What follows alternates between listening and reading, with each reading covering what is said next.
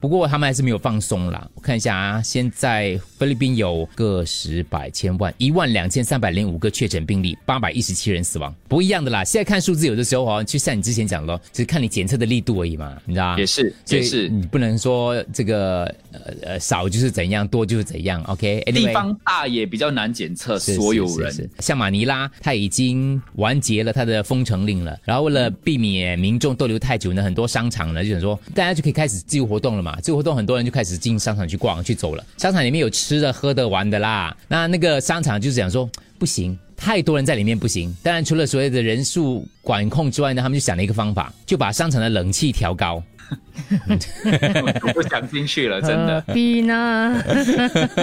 因为太多也冷到他们不敢进去，这是第一个。这是省钱的方 法吧？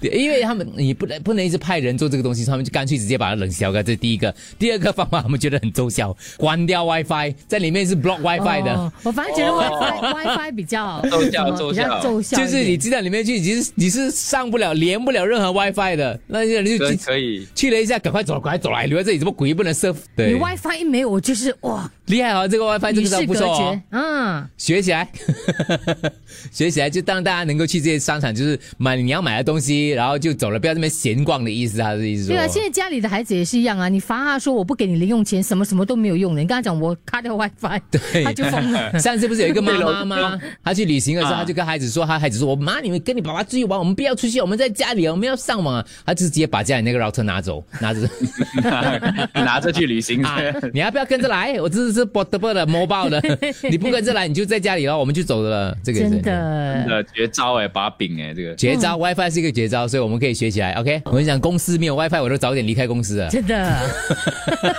逼你回家嘛，这样。对，赶快回家做东西。